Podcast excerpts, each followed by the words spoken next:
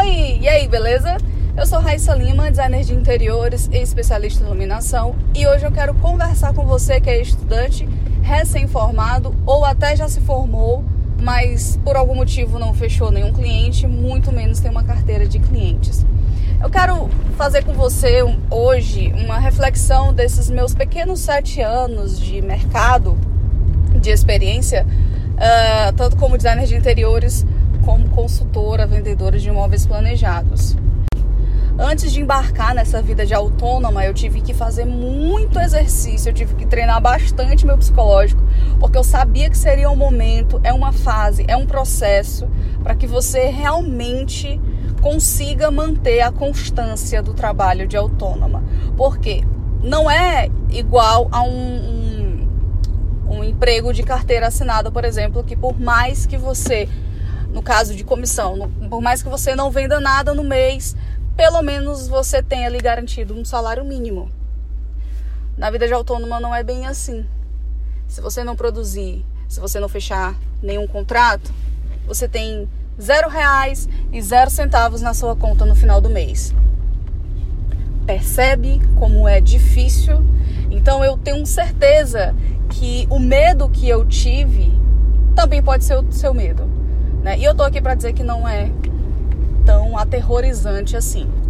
E eu tô gravando esse pequeno podcast para você para te dar três dicas bem basiquinhas mesmo, mas assim, que se você seguir, se você entender e você internalizar, vai ser muito mais fácil começar, continuar, ter constância e ser firme. A primeira dica é: empreender é ser humano.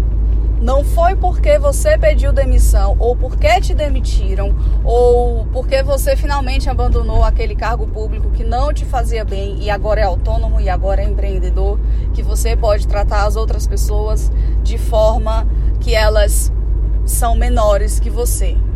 Não seja assim, não seja esse empreendedor, não seja esse autônomo porque tudo que a gente faz volta, tá?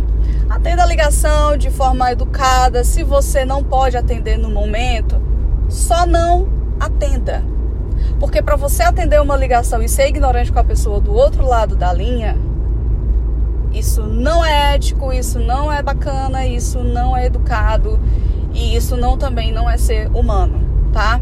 Porque a outra pessoa que está do outro lado da linha, ela tá fazendo aquela ligação, seja um, um fornecedor, seja um cliente, seja, sei lá, o, o, a pessoa que colabora junto com você, que é a galera da maior valor chamar de estagiário, né? E aí vai uma alfinetada para você que chama seu colaborador de estagiário.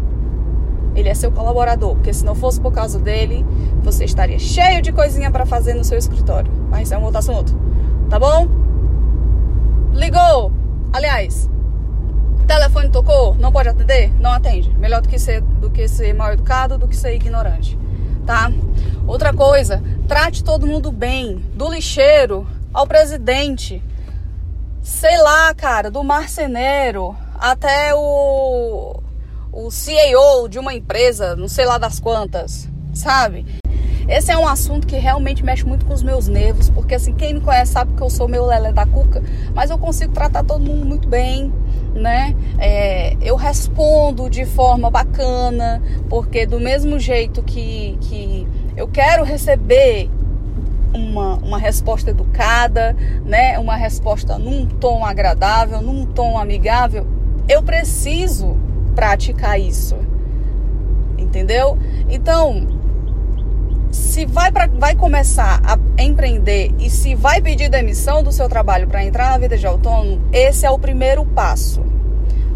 Seja humano. Trate todo mundo bem, do mesmo jeito que você quer ser tratado. Agora, se você quer ser tratado de forma ríspida, se você quer ser tratado com ignorância, se você quer ser destratado, aí o meu filho vai atrás de quê? De fazer um tratamento psicológico, porque isso não é normal. Segundo ponto muito bacana e interessante, inclusive, é compartilhe ideias. Não fica retendo para você aquela aquela ideia ou aquele pensamento que você acredita que pode ajudar uma outra pessoa, né? Ah, eu aprendi hoje sobre sei lá, de repente você aprendeu hoje sobre, sobre acústica. E aí você pensa assim, ah, não vou falar sobre isso nas minhas redes e nem na minha roda de amigos, porque pode ser que alguém venha, pegue minha ideia, roube e tal, não sei o que, nananã. Faz isso não, viu? Vamos ser bacana, vamos compartilhar ideias, vamos, vamos é, é, praticar a, o, a, a ideia da economia colaborativa, né? Que tem para todo mundo, tá certo? Por quê? Porque no momento que você joga uma ideia, ou, ah, sei lá, acredito que para apresentar uma proposta de investimento para um cliente, essa planilha aqui ficou bacana. Daí eu vou, pufo, jogo lá na minha, na minha rede, lá no meu time, e aí a galera, pô, ficou bacana, mas eu acho que poderia acrescentar isso ou, ou tirar isso. Por que, que isso acontece? Porque no momento que você joga uma ideia para uma, uma, uma determinada rede de amigos, né? Aquela galera também se sente à vontade para poder acrescentar ou retirar coisas. Então, o que, que vai acontecer? As pessoas vão adicionando novas ideias ou retirando ideias que podem ser que não sejam tão interessantes assim. E aí vai ficando todo mundo mais forte dentro, por exemplo, do design de interiores. E aí não fica aquela picuinha de dizer, ah, eu vou dizer que eu cobro tanto, mas na verdade eu cobro X. Ah, eu vou dizer que eu vou que eu faço assim, mas na verdade eu faço assado. No intuito de prejudicar o colega, né? Vamos compartilhar as ideias, vamos crescer juntos, vamos ficar mais fortes juntos, porque não adianta você chegar e dizer o seguinte: temos que ser unidos. E você não quer se unir a ninguém, tá legal? Terceiro ponto informalidade é diferente de imoralidade. Eu aprendi isso na PEA, certo? Então eu tô passando aqui, ó, mole, mole, fácil, fácil para você, porque eu sou sua amiguinha, eu sou sua tia Raíssa. Então escuta a tia que é sucesso, viu? Olha só, eu, eu tenho uma fala muito informal. Isso todo mundo já deve ter percebido, né? Mas isso não significa que eu tenho que ser imoral. E eu estou falando imoral em vários sentidos: imoral em ética, imoral em informações técnicas, imoral nas, nos meus trajes, na minha roupa, né? Então, assim, vamos procurar ter um bom senso. Você quer ser informal? Beleza. Mas se vista de um jeito bacana. Ah, eu não sou chique, eu não sou, não tô falando para você ser chique não. Tô falando para você começar a comprar Chanel, comprar Dolce Gabbana, não. Eu tô falando para você se vestir de forma que o seu trabalho, aliás, a sua roupa não se sobressaia ao seu trabalho. Tá legal? Isso também é muito importante. Outra coisa, informalidade, aquilo que eu falei, não significa que você tem que ser imoral na, na parte técnica. Muita gente, é, eu tenho uma fala de dizer o seguinte, eu tenho uma fala, eu tenho uma fala de dizer o seguinte, é ótimo, né? Mas eu tenho uma fala é, da seguinte coisa, da seguinte informação. Designer de interiores, que é só designer de interiores, vai ser um excelente, vai ser um excelente profissional entre quatro paredes atrás de uma tela de computador, tá? Eu sempre eu, eu gosto de falar isso, mas entenda, é, o designer de interiores ele tem que entender de psicologia, tem que entender de vendas, ele tem que entender de um bocado de coisa, mas principalmente ele tem que saber de design de interiores. Então não adianta você estudar psicologia, não sei o que, na física quântica e não saber da sua própria profissão, tá? Uh, quando um cliente te perguntar sobre um determinado porcelanato, qual é a diferença de porcelanato para cerâmica, você vai saber? Se você não sabe, então tá na hora de saber, tá bom? Porque você tem que, ah, eu sou informal, eu vou dizer para ele que é, é, ele que vai procurar informação, porque eu sou jogo doido e tá, e tele, zaga e tal. Não é assim não, tá, gente? Informal não significa que você também tá ali no seu ah, eu sou o melhor amigo do cliente e tudo. Gente, olha, outra coisa, tá? Informalidade é informalidade, profissionalismo é profissionalismo. Amigos, amigos, negócios à parte. Negócios à parte.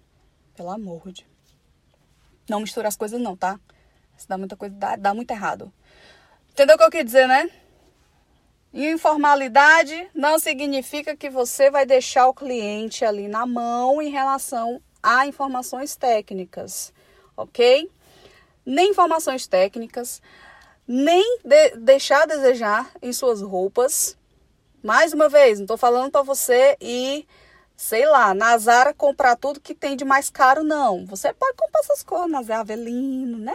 Você pode comprar essas coisinhas ali no beco da poeira, mas vamos ter o bom senso. A sua roupa não tem que se sobressair ao seu trabalho. Beleza? Mas o que eu quero dizer é o seguinte: a gente tem que ter o bom senso, a gente tem que ter uma balança, né? Que nem uh, ah, para alguns alunos eu já falei, se você não foi aluno das aulas da quarentena, eu vou repetir aqui. Eu falo muito palavrão. Eu vou falar muito palavrão no meu profissional? Não vou, porque eu tenho bom senso e eu sei que tem cliente que não gosta de escutar palavrão, tá? Então, a gente precisa ter essa balança. Quarto e último ponto, porque eu queria que esse podcast realmente fosse um pouco mais rápido, é que você tem que estar sempre, e olha que eu tô frisando sempre, preparado para as respostas que você não tem. Mas, tia Raíssa, como é que eu vou estar preparado para uma resposta que eu não sei dar, mulherzinha? É simples, viu? Você não pode saber a resposta. Aliás, você pode até não saber a resposta técnica para a pergunta que o cliente, o fornecedor e tal vai te fazer. Mas você tem que estar tá ali na ponta da língua uma resposta embromatória. Eu não estou brincando. Porque o que, é que acontece? Quando uma pessoa te faz uma pergunta no teu âmbito profissional e você simplesmente olha para a pessoa e arqueia a sobrancelha, ou entorta a boca, coça o nariz, finge que vai atender o telefone, isso é muito feio, tá? Isso te, te faz ser bem, assim, amador, né? Então, como a gente não quer que o amiguinho ou a amiguinha comece sendo amadora, se bem que todo começo é amador. Mas, gente, você entendeu o que eu quis dizer, né? É, o meu filho vai falar o quê? Vai dizer o seguinte, ó. Olha, no momento eu não sei essa resposta, mas tal dia eu vou te responder. Ou então amanhã eu te respondo. Ou daqui uma hora eu vou te. Aí você sai desesperado procurando no Google, né? Assim que você. Mas assim, você diz que não sabe fala alguma coisa, dá um sinal de fumaça, pega o negócio, começa a abanar assim, mas fala alguma coisa e diz que vai dar a resposta tal dia, tal hora, tal nanã, dá um prazo, certo? Porque aí você é que nem os influencers, né? Diz que vai fazer uma, uma reforma, vai fazer não sei o quê, e sempre dá um prazo. E a galera que segue sempre vai ficar esperando, né? Fica naquela ansiedade esperando, e se você não cumprir, Aí, aliás, se o influencer não cumprir, ele vai acabar perdendo seguidor, porque a pessoa ficou na ansiedade, criou uma expectativa, enfim. Isso aí, quem é do marketing deve saber mais do que eu. Estamos entendidos? Você entendeu o que eu quis dizer? Espero que sim. Então, isso é uma coisa que você, no decorrer aí do, do que você vai praticando, você vai acabar levando para o seu profissional e é bacana. Você vê que é bacana você deixar outra pessoa sem resposta, né? Aí você vai fazer o quê? Você vai criar várias frases que nem você faz aí no seu celular, né? Frases automáticas. Você vai criar algumas frases automáticas de início para poder também não ficar um robozinho, sempre ter a mesma, a mesma frase né? Cria, sei lá, duas, duas também é demais, é de menos. É, você vai criar umas três frases. Olha, nesse exato momento eu não sei a resposta, mas amanhã de manhã eu te dou com toda certeza. Outra resposta. Olha, eu não sei. Mas no próximo encontro, no nosso próximo encontro, eu vou trazer as informações e vou trazer algumas referências que é para você também entender um pouco melhor do assunto e vai ficar muito bacana, a gente vai fixar bem na mente. Olha aí. Tu vai trazer referência, tu não vai trazer só resposta, não, tu vai trazer referência. Entendeu? Tem que dar uma, uma de gatinha, viu? Tem que dar uma de, de, de desenrolado. A gente tem que desenrolar. Ó, o resumo de tudo isso aí é que você tem que ser desenrolado e tem que respeitar o, o, a outra pessoa. Pronto. Acabou. Foi desenrolado e respeita a outra pessoa, meu filho, você vai longe. Pode subir no foguetinho, olha, e vá-se embora. Viu? Desenrola. Desenrola, gente. Desarna. Não fique com vergonha, não fique com medo. Vai ter um bocado de gente, nem diz o nosso amigo Léo Paiva aí, vai ter um bocado de gente falando besteira para você, dizer que, ai, não sei o que, ai, agora só quer ser. Só quer ser o Silvio Santos, né, gente? Tô brincando. Tem uma amiga minha que diz que eu sou o Silvio Santos todinho. Mas enfim, é tem gente que vai te levantar, tem gente que vai tentar te derrubar. Aí o que é que meu filho vai fazer? Vai pegar as pessoas que estão tentando te derrubar para entrar nessa vida de empreendedor, entrar nessa vida de autônoma e vai se afastar dessa pessoa. Viu? É duro? É, mas essa é a realidade. Quiser seguir, siga. Se não quiser seguir, também não siga e arque com as consequências. Espero que você tenha gostado desse podcast. Disse gostou, disse não gostou e se tiver alguma sugestão de tema, tá? Vai lá no meu Instagram, manda direct, fala comigo no WhatsApp, que o meu WhatsApp é super aberto, vou falar com você super de boa. Só não manda mensagem três da manhã, porque três da manhã eu tô no meu quinto sono, tá bom? Beijo grande, muito obrigado por ter escutado até aqui e até o próximo episódio.